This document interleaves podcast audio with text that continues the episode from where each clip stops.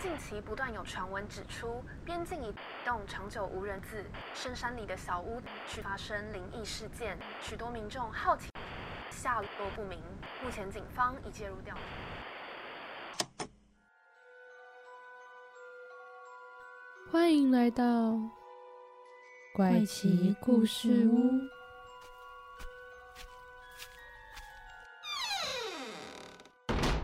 欢迎收听《怪奇故事屋》，我是 Zoe。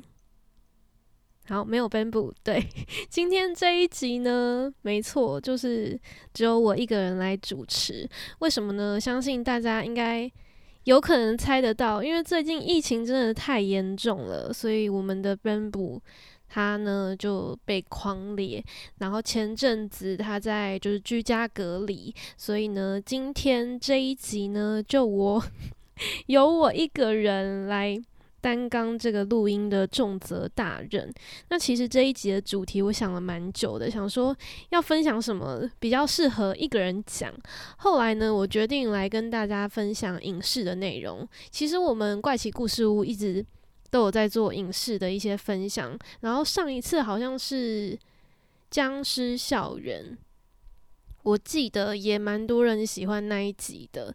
不过呢，就是因为已经很久都没有更新影视的内容了，我想说这种内容也蛮适合一个人来介绍的，所以今天呢，就来跟大家聊一聊最近的一个悬疑推理电影。相信你一定是非常有兴趣才会看到这个标题点进来。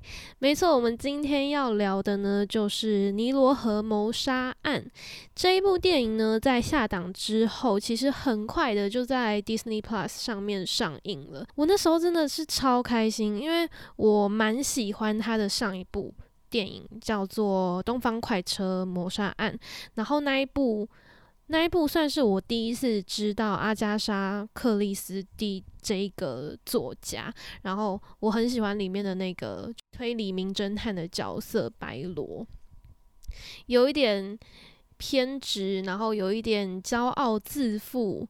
很犀利，在他办案的过程中呢，他都会用一个很犀利的方式去跟呃他咨询的人对谈，这是我很喜欢他的一点，给人一种很冷酷呢，但是又有点可爱的形象。我自己是觉得有点可爱的老人啦。对，那今天呢，就是很开心可以跟大家聊这个尼罗河谋杀案。不过呢，要先跟大家说一下，因为其实有部分的人是。蛮不喜欢《东方快车》还有《尼罗河谋杀案》的，我指的是电影版，因为觉得电影版太过的单薄，还有办案的过程可能比较单一呀，觉得没有那种猜凶手，然后非常烧脑的感觉。所以今天我并不会太多的琢磨在这个办案过程的这个部分，更想要跟大家分享的呢，是我在看完《尼罗河谋杀案》的。呃，观后感对于他的故事的整个理念呢，还有它的核心，我的一些心情以及感想。那现在我们先来跟大家就是科普一下这个作品好了。这个作品呢是改编自侦探小说的女王，一个推理名家，刚刚有提到的阿加莎·克里斯蒂，她的犯罪小说。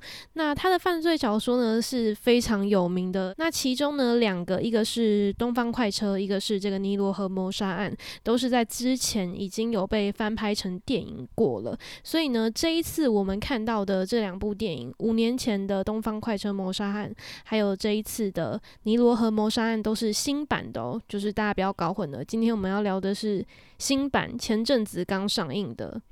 那这一部的版本呢，是由英国的一个非常厉害的导演，他呢是自编自导自演。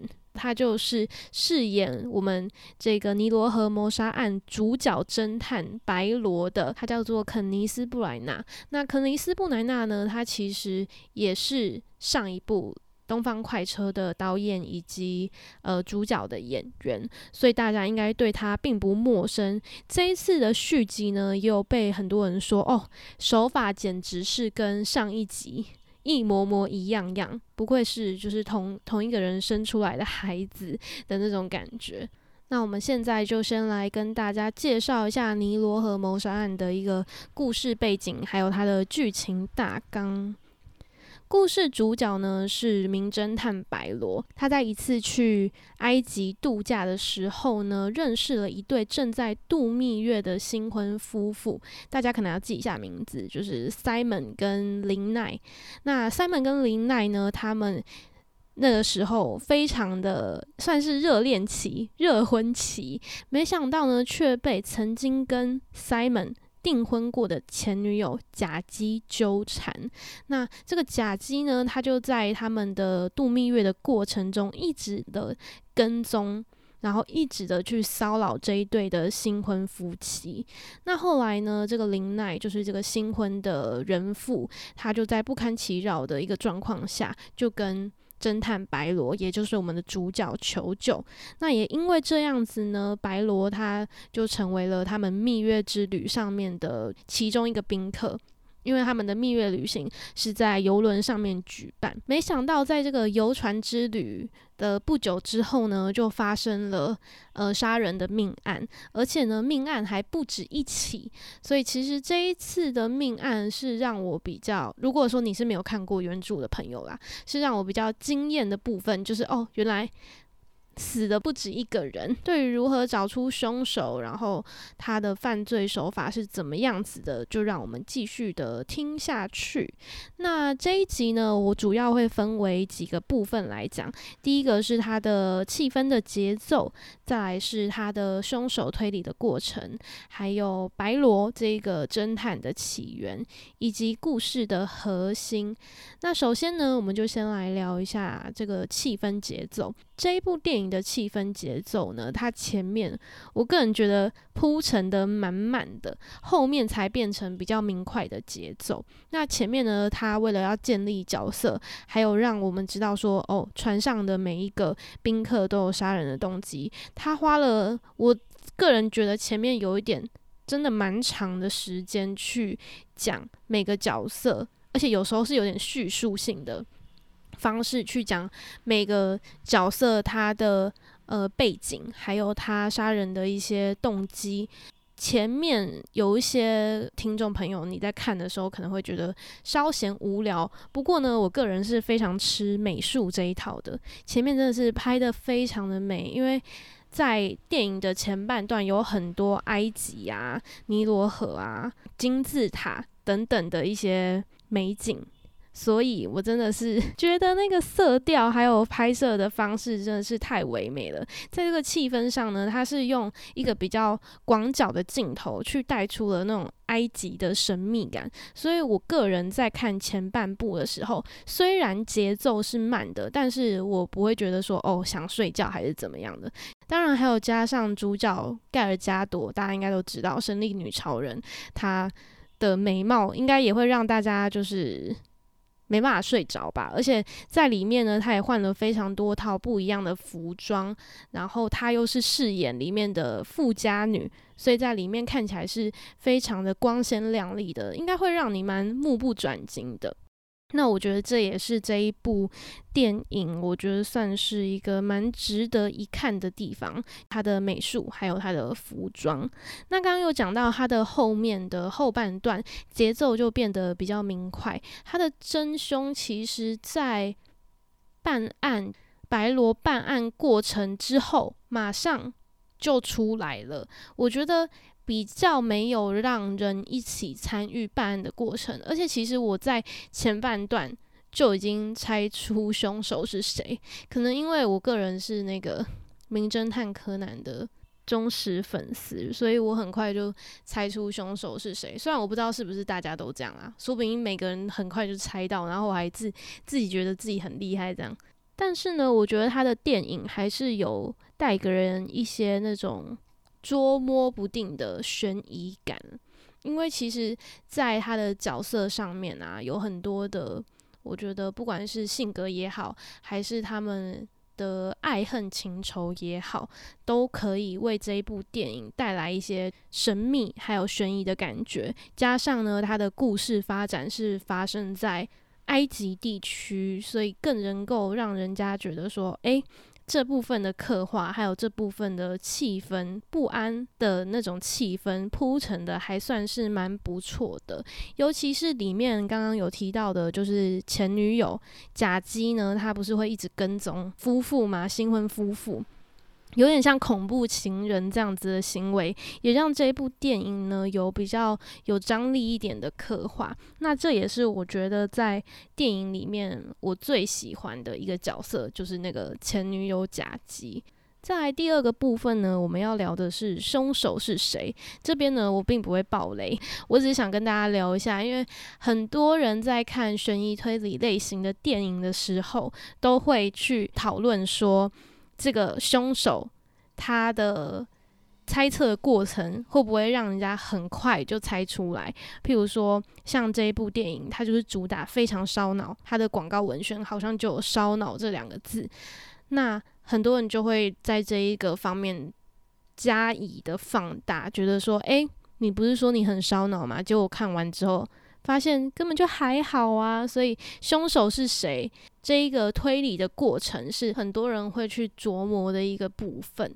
那我个人认为，凶手是谁这一个部分呢？这一部电影做的算是中规中矩。我个人没有到非常的不喜欢，因为我算是那种比较偏向哦，我可以随着剧情这样子慢慢推演下去，然后一步步。猜到凶手是谁的那种人，我不是那种哦，一定要让我非常烧脑，一定要让我呃百思不得其解，然后享受中间那种悬疑的快感的人。我觉得这个也应该算是两种不一样的感受，一种是比较偏向娱乐性质的悬疑片，另外一种呢是真的非常。有推理成分的悬疑片，这是两种不一样的东西，所以看你喜欢的是哪一种。如果你比较喜欢就是娱乐性质多一点的话，我觉得你应该还算是会蛮喜欢这一部作品。但如果你是很期待可以看到很多推理，然后很烧脑的成分的话，我觉得这一部跟上一部《东方快车》可能就会让你小小的有点失望。不过我是推荐，就是如果你是喜欢呃阿加莎·克里斯蒂这个作家的话，你还是可以来看这一部电影，因为其实里面有蛮多呃值得一看的地方。那我来分享一下我印象非常深刻的两个角色好了。第一个呢，就是新婚夫妇里面的这个少妇，她是由盖尔加朵饰演的林奈。那林奈呢，她是一个非常光鲜亮丽的上流富家女，她继承了非常庞大的财产，可以说是家财万贯。所以呢，被她邀请上船的这些宾客啊，许多人都是对她的财产非常的饥渴的。应该是说，在这个。电影的过程中，我们都可以看出每个宾客他意图不轨的部分。有些人甚至是想要寄生上流的，希望呢可以透过诶跟这个林奈好一点啊，也许能够获得他的一些什么东西。所以在这一个过程中，我们可以看到呃每个宾客他们杀人的一些动机。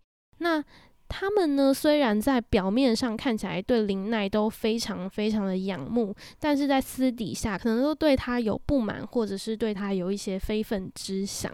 那我一开始觉得这个林奈就是一个非常天真，然后过得很幸福快乐的一个富家女。不过后来呢，在剧情当中，她有一次就跟白罗提到说：“哦，她其实每个晚上都必须要吃安眠药才。”睡得着，他变得很不信任身边的人，因为他觉得非常的焦虑。其实，在那个片段的时候，我是觉得，哦，这个真的是太真实了。你不会想到说，诶，前面这一个这么光鲜亮丽的角色，原来他也有这一面，而且他是对着一个侦探倾诉了他自己的心声。我觉得这一幕是让我对林奈有一点心疼的部分，虽然他拥有了。很多的财产好了，他拥有了很多的金钱，但是呢，他得到的快乐却是那种好像随时就会失去那种不真实快乐的感觉。我觉得这应该也是很多人呃曾经会有的感受。有一些财富带来的焦虑啦。虽然我个人不是有钱人，我不知道有钱人是怎么想的。好，第二个呢，就是艾玛麦基他饰演的贾基。那贾基也是我在这一部电影里面最喜欢的角色。刚刚有说过，我觉得他呢是最能够凸显这一部剧主题的角色，因为这一部剧的主题是爱情嘛。那他因为太爱他的前男友 Simon 了，所以才会一直去跟踪他。这种带有一点疯狂啊，还有一点神经质，为了爱赴汤蹈火的角色，我个人是觉得还蛮不错的，就是这种重口味我可以接受。那即使呢，他过去的爱人 Simon 已经不再爱他了，但是他还是执意的和对方相思相守。这种单方面啊奉献，加上有一点点自我欺骗的这种爱恋，让他成为了这一个电影里面呢最有可能犯案，但是也让人。觉得诶能够理解他，比较不会怀疑他的嫌疑犯之一。以上呢就是两个我在剧中最喜欢的角色林奈还有贾吉。那接下来呢就进入到了会有点微暴雷的部分，大家可以斟酌的聆听。那如果很害怕被暴雷的人呢？建议大家可以先上 Disney Plus，先看完之后再回来听接下来的内容。现在要介绍的呢是白罗它的起源。这一部电影非常特别的，就是他演到了白罗是怎么样留着他的白色大胡子的。其实我一直以来都不太知道白罗标志性的白色大胡子是怎么来的，所以其实这个起源呢，放在这部电影里面是让我非常喜欢的一个桥段。电影的第一幕呢，就演到了白罗他在年轻的时候当军人的一个经历。那背景舞台是发生在一战的时候的比利时的战场。在过程中呢，我们可以看到白罗在很年轻的时候就已经拥有很不错的观察力以及判断力。那也因此他的。策略呢是得到上位的一个肯定的，没想到在最后呢，他还是没有办法拯救这个上位。最后呢，这个平常很关心他、很关照他的这个上位，还是因战而身亡。而他自己呢的右脸也被炸伤，也因为这样子呢，他的未婚妻凯撒琳就建议他说：“诶，那不然你就留一个胡子去遮住你右脸这个被炸伤的一个伤疤。”接下来，我们马上进入到剧情核心、故事核心的部分。这一个剧的核心呢，刚刚有说过，它环绕在婚姻以及爱情之上嘛。我很喜欢的是刚刚提到的，就是在一战的时候，白罗的右脸不是被炸伤嘛？然后后来他送到战地医院的时候，他就告诉他的未婚妻凯瑟琳，他们可能没有办法在一起了，因为他已经毁容了嘛。觉得自己非常的自卑，没想到呢，凯撒琳却觉得说没关系，就是他对他的爱是不离不弃的。我觉得这一个白罗的爱情经历放在最一开始，其实让这个剧情呢创造了一个非常呃有温度、有爱情的温度，然后故事核心的一个爱情元素，让这一。部电影的里面一直在讲提到爱情，爱情，爱的疯狂啊，爱的盲目，这些的东西都可以得到一个合理的诠释。所以我个人是很喜欢他在这一个电影前面加上了这一段白罗他背景的爱情故事。那从非常多的剧情的铺陈里面，都可以看到每一个角色他们的爱情观，还有他们的共同点。为爱所苦，但是呢，也因为爱情得到了快乐。其中我最喜欢的呢是两场戏，那这两场戏呢刚好都是白罗跟甲基的对手戏。第一场呢是白罗去找甲基，希望说他可以回头是岸，不要再继续跟踪这一对新婚夫妇了。那在这一个过程当中呢，透过透过甲基的。偏执以及台词的一些安排，可以看出贾基他爱 Simon 是爱的非常盲目的，而且甚至到有一些疯狂然后病态的一些地步。那从那个时候呢，你就可以知道哦，这一部电影他想要讲的是什么。就你可以大概抓到这部电影的面相，所以这一段的对手戏呢，对我来说是非常重要的。第二段让我非常喜欢的也是白罗跟贾基的对手戏，这一段呢就让我有点有点感动，因为这一段呢是甲基他在跟白罗聊天，然后白罗他因为喝了一些酒，好像是香槟吧，他喝了酒就有点醉，有点有点醉醺醺的，就跟甲基讲述了他心里的一些感受，他觉得说。呃，爱情是非常残酷的。然后他跟贾基分享，他能够理解他爱人的那种感觉，因为很多人都不知道白罗他原来也有这么深爱过的一个人，因为他的未婚妻贾瑟琳在很多年前就已经离开他嘛，就已经离世了。他其实一直以来都是放不下他的前妻的。白罗那时候就告诉贾基说，就是因为凯瑟琳。离开了他，所以他现在才会变成这个样子。那所谓的这个样子呢，也就是我们最爱的那个样子。白罗他的冷酷，他的理性，像是机器一般的办案的这种手法，看似毫无感情。这样这样子的一个人，他就是因为失去了他所爱的人，才会变成现在这样子的一个侦探，这么优秀，然后这么。骄傲自负的一个是一个侦探，所以到那个时候我才懂哦，原来白罗他的痛苦其实也不亚于其他的角色。这个也像我刚刚说的，就是透过白罗他自己的亲身的经历，去合理化了其他的逻辑的一个合理性。就是你会觉得说，哦，连主角他都有一样这样子的感受了，然后连主角他都一样有这个爱情在了，那。对于其他故事线的这个元素，你就会觉得哦，好像更能够接受了一点。接下来要讲到呢，就是这个故事里面的真凶斋门还有假基嘛，他们表面上看起来是互相仇视的人，但实际上呢，却是非常相爱的。他们为了爱情做了很多的牺牲，还有付出，用尽了一切的手段，甚至杀了这么多人，就是为了能够跟对方。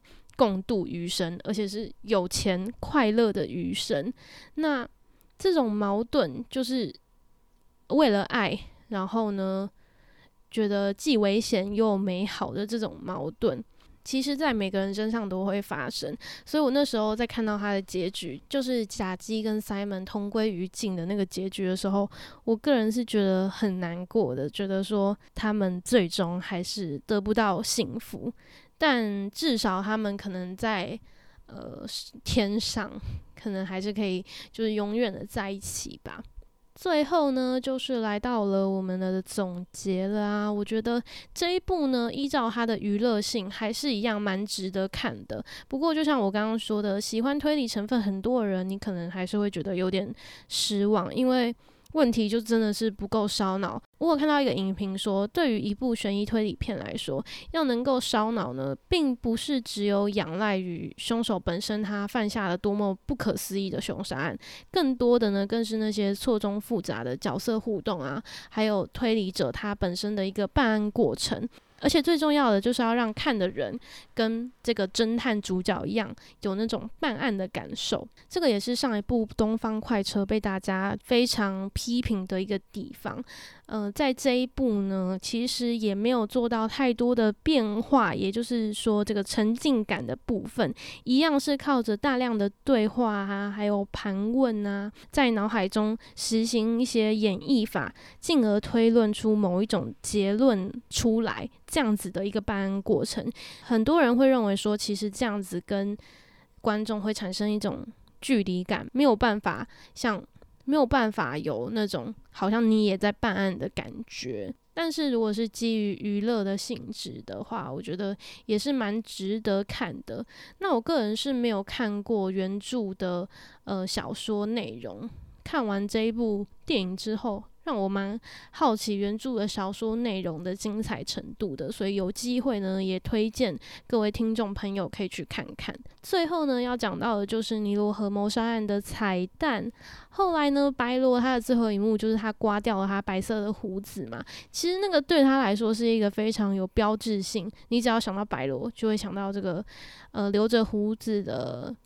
大叔，对，你会马上想到这个人。所以呢，他刮掉这个胡子呢，其实有一种意象，就是他放下了对于他前妻、对于他逝世的妻子的一种呃悲伤的感觉。也因为这样子呢，他失去了他最标志性的特色，也有让很多人怀疑说，诶，这是不是代表说这个演这个白罗的这个演员肯尼斯布莱纳他之后不会再继续指导这一？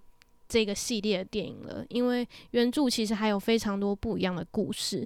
但是既然他在这一集就已经刮掉了胡子，是不是等于这一个导演他之后不会再拍相关的白罗的电影了？我觉得蛮有可能的，因为其实，在之前的版本也是只有拍《东方快车》跟《尼罗河谋杀案》嘛，所以大家也可以猜猜看之后呢会怎么样的发展。总体来说呢，我会给这次《尼罗河谋杀案》给大概三点五颗星，满分是五颗星的话啦。不知道大家对于这一部作品的感想如何，也欢迎跟我分享。那么今天呢，时间也差不多了，希望大家 会喜欢这一集，不会觉得太无聊，因为今天呢，没有人跟我一起对话，都靠我一个人在在撑场。OK，那我们就。到这边结束吧。下个礼拜三呢，十一点还是同一个时间上架新的一集，那个时候 Bamboo 就会回归了，大家再期待一下。那么就敬请期待啦！我是肉伊我们下次再见，拜。